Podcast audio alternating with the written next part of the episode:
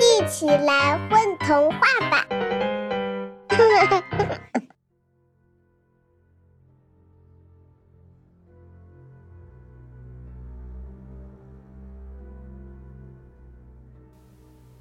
The King of the Black Hole. There was once a ravenous entity floating in a universe who could eat forever yet never feel satisfied. We called him Mr. Blackhole. When Mr. Blackhole was born, he was as tiny as a fist. When he was born, he shouted one sentence Mama, I'm hungry. Then, sadly, his mother died.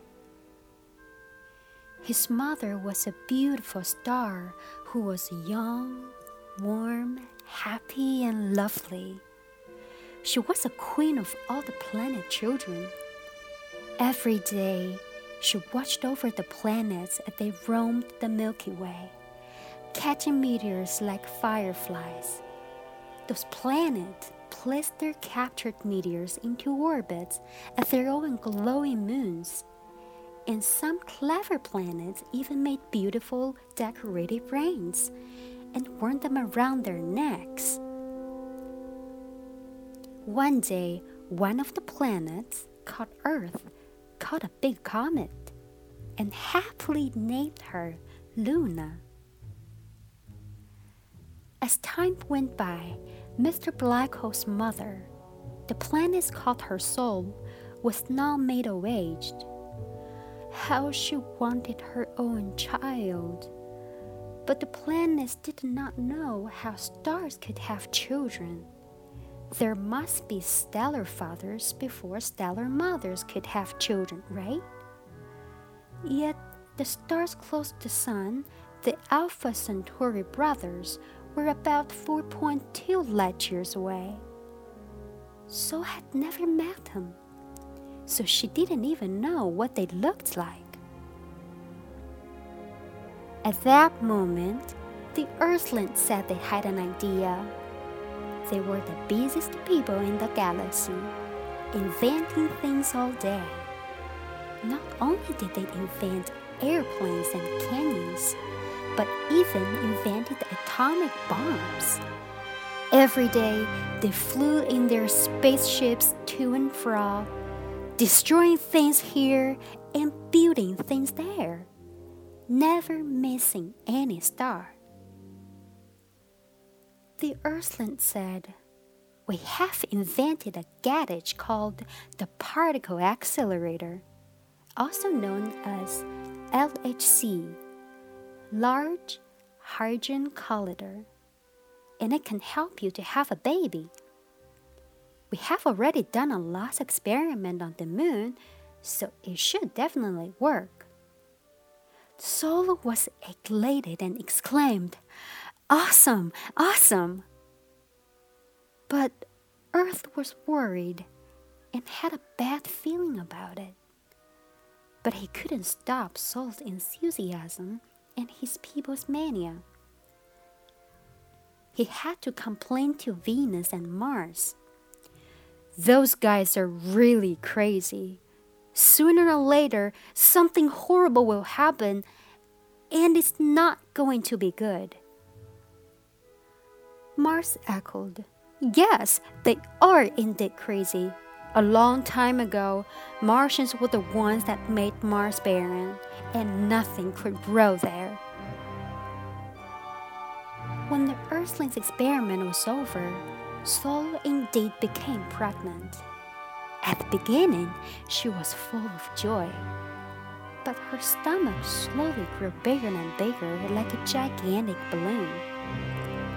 She felt her body got hotter and hotter, more and more swollen.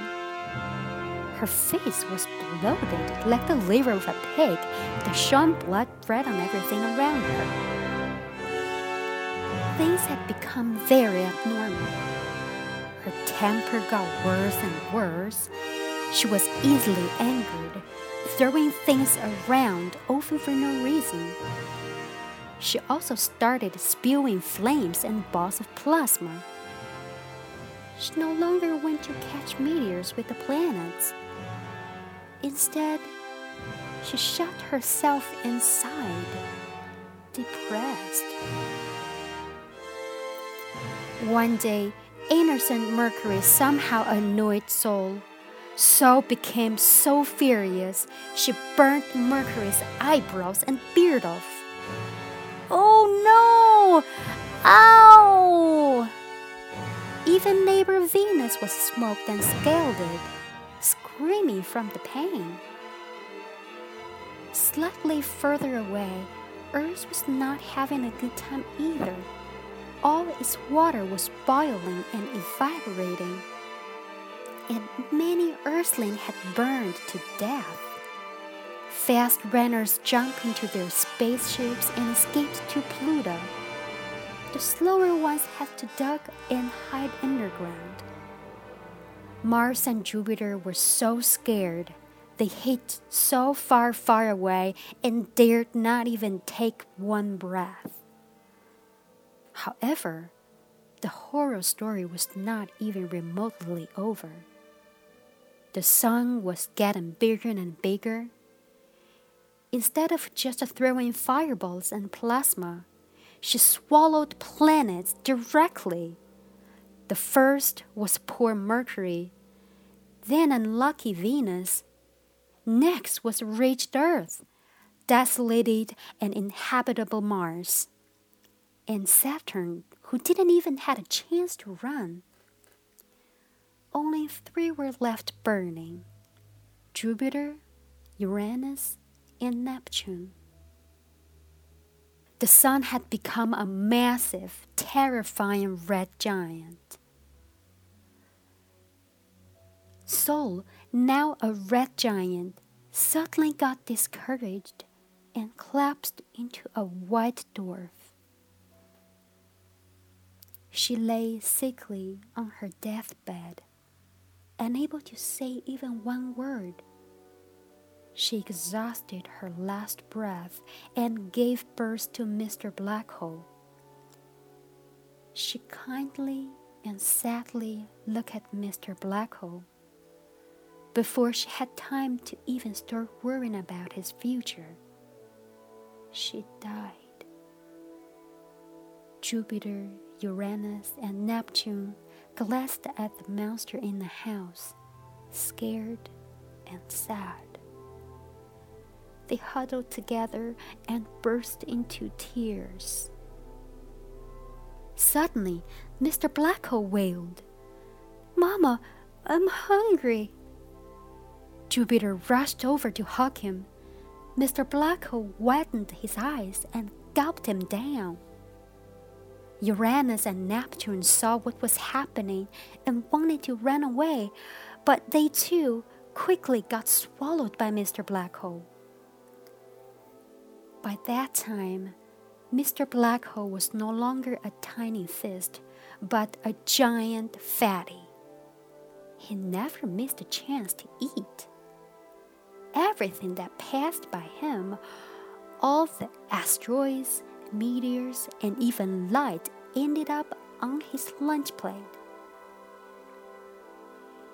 He gulped everything down until finally she swallowed the whole Milky Way. When he grew up, Mr. Blackhole met a female black hole. They looked at each other up and down circling, speechless, as if they had encountered the most bizarre things in the universe. Indeed, such a statement would be true, since before then they had no idea anything like themselves existed. A few seconds later, they embraced each other and stole a kiss and then opened their mouth at the same time. In that brave moment, plasma lightnings, antimatter explosions, shock waves of gravity, and splendid fireworks rippled across the apse of space, and the whole universe trembled. no one had ever seen a sky as brilliant and magnificent as that. A new sun was born